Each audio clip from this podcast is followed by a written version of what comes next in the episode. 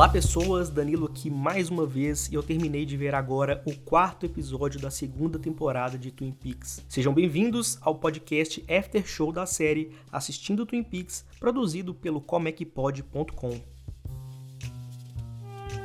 Esse episódio a gente começa vendo ele com uma cena meio abstrata, meio estranha e maluca. A câmera vai se afastando de um buraco assim e vai saindo, saindo, saindo de dentro dele, até que a gente descobre que são só buracos numa textura de uma parede, que é a parede onde o Leland Palmer está sendo interrogado sobre ter matado o Jack no hospital, que é o homem que supostamente matou a filha dele. E ele confessa que matou o cara. Só que enquanto essa cena inicial acontece e a gente não entende direito o que é, até que a câmera se afasta bastante, a gente vai ouvindo vozes, né, que parece ser a voz da Laura, né, falando papai, Leland, sabe? E é a, a voz da Laura sempre quando aparece algum contexto que não é ela falando, tipo, assim como foi com o episódio do passarinho na gaiola, que é ela que fazia a voz, dessa vez é sempre muito estranha, é sempre muito bizarra.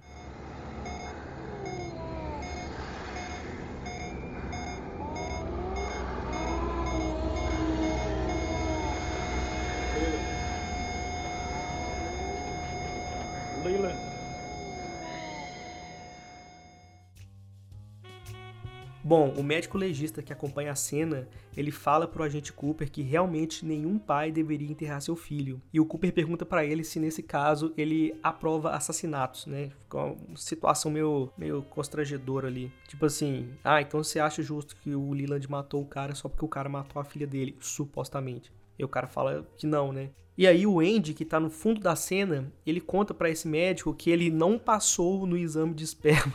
E o cara fala assim, não é esse termo que a gente usa. É, aí o Andy fala que ele gostaria de repetir o teste porque ele quer saber se ele pode ou não ser o pai do filho da Lucy. O Harry fala pro Cooper que os registros da cidade não mostram que alguém chamado Robertson morou onde eles estavam investigando depois de seguir a pista do Leland no episódio anterior. Logo depois, o Cooper vê que as botas do Andy são da mesma marca encontrada debaixo da tábua da casa do Leo, e o policial diz que comprou do homem de um braço só, o Gerard. E aí o Cooper se toca de que a bota debaixo do assoalho do Leo era uma das pistas também fornecidas pelo gigante. There's a clue at Leo's house. Uma funcionária do hotel conta pro Ben que um autor de guias turísticos vai fazer uma visita a Twin Peaks anonimamente. O Ben fica interessado e quer descobrir quem é o cara. Quando ele entra no escritório, ele encontra o Jean Renault, que mostra o vídeo de Audrey amarrada e dopada e fala sobre as exigências de quem pediu o resgate, lembrando que ele está ali como intermediário. Ele ainda explica que o Cooper é quem deve levar o dinheiro do resgate. Aí o Ben fala: "Não, mas ele é um agente do FBI", e o cara basicamente responde: "O problema é seu". Na lanchonete, a dona conta pro Hank sobre o crítico que vai aparecer na cidade, né? Então a notícia já tá correndo. O Hank sai correndo também, né, para comprar toalha de mesa, flor e velas para enfeitar o local e deixar o restaurante ali, a lanchonete mais agradável pro crítico. Donna e Harold bebem um vinho branco na casa do rapaz e fazem um brinde a Laura. O Harold lê uma parte do diário dela e Donna sugere que eles entreguem o diário ao xerife, mas o Harold diz que não tem nenhum tipo de pista lá. No hotel, Ben mostra o vídeo de Audrey pro Cooper e pede para que ele vá entregar o dinheiro do resgate. A Josie, que é a jovem dona da serraria, ela reaparece pela primeira vez depois do incêndio. Ela pede desculpas pro Pete por desaparecer e ele conta para ela que o corpo de Catherine ainda está desaparecido. A gente ainda não sabe o que aconteceu com ela e se Josie está ligada ao sumiço da mulher, que é cunhada dela. O Emery, que contrata as mulheres da loja de departamento para trabalhar no bordel, ele arrasta a Audrey drogada para o escritório da Black, onde o Jean tá lá esperando. Ela diz que Emery bateu nela e Jean atira no cara. Na delegacia, Lucy briga com Andy. Cooper se aproxima e manda o Andy esperar do lado de fora e pergunta para Lucy o que que tá rolando, que tá essa confusão. Aí a Lucy diz que ela e o Andy saíam antes, mas que agora ela não sabe o que ela quer da vida. Depois que a Lucy vai embora, o xerife Harry diz que ele já tentou resolver o problema dela antes. O Cooper pede pro Harry confidencialmente pela ajuda de um dos Bookhouse Boys, sem que o amigo saiba de mais detalhes, que ele quer resolver a treta do resgate da Audrey. Um homem entra na lanchonete e a Norma e o Hank acham que é o crítico e oferecem os novos pratos especiais da casa, mas o homem ele só pede um cheeseburger, um refrigerante e batatas. Quando ele levanta para ir no banheiro, o Hank aproveita e pega um documento na carteira dele e descobre que o homem é um promotor, ou seja, não é o crítico. Mad e Donna, elas também estão num canto da lanchonete e a dona pede sua ajuda para pegar o diário da Laura na casa do Harold.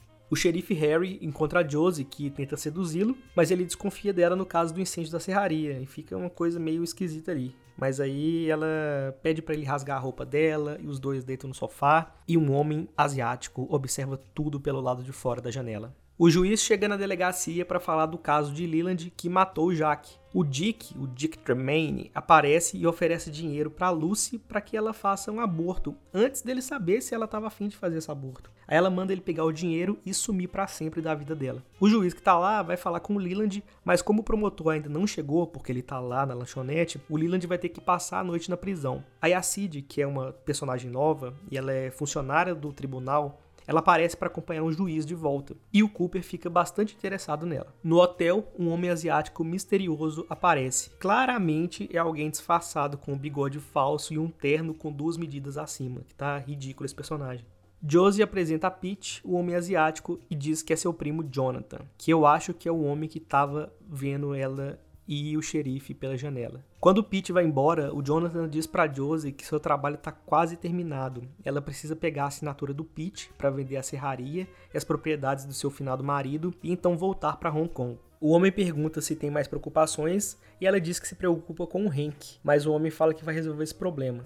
Aí o Cooper encontra o Harry à noite, no horário marcado, e pergunta se o cara dos Bookhouse Boys já tá lá. O Harry diz que sim, e o Cooper então percebe que o Harry é o cara que ele estava esperando e paga uma cerveja para ele antes deles começarem a resolver o problema. Na lanchonete, já muito à noite, com as luzes todas apagadas, o Jonathan que é o cara que estava conversando com a Josie agora mesmo. Ele aparece lá e luta com o Hank, que cai no chão deitado. O Jonathan segura a mão do Hank, suja de sangue, e fala assim que agora eles são irmãos de sangue, mas que na próxima vez ele vai arrancar a cabeça dele.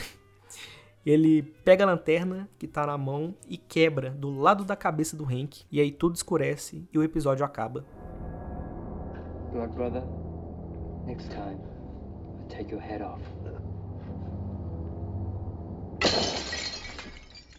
E esses foram alguns detalhes do episódio que a gente acabou de ver. Espero que vocês tenham gostado do podcast, espero que vocês também assistam e me alcancem aí pra gente comentar juntos, se vocês quiserem comentar e relembrar coisas específicas Estou aqui para isso. É, se quiser mandar comentários, é só entrar em contato pelo Twitter, podcastpix, ou pelo site que está na descrição deste e de todos os outros episódios. Se vocês quiserem mandar mensagem de áudio para fazer uma participação especial aqui no podcast, é só seguir as instruções que está no link que eu deixei aí na descrição também. E por último, mas não menos importante, temos a nossa caixinha, né, que é o nosso Pix, onde você pode mandar qualquer valor para cá e garantir a continuidade desse projeto, né? Quem sabe até com uma frequência maior, porque fazer podcast dá trabalho.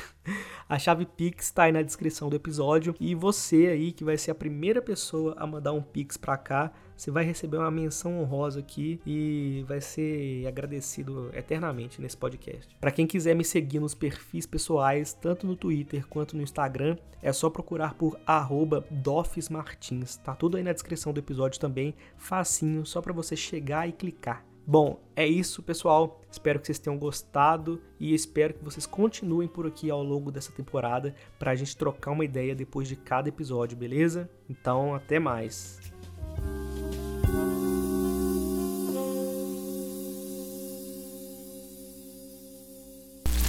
Esse podcast foi produzido por comecpod.com.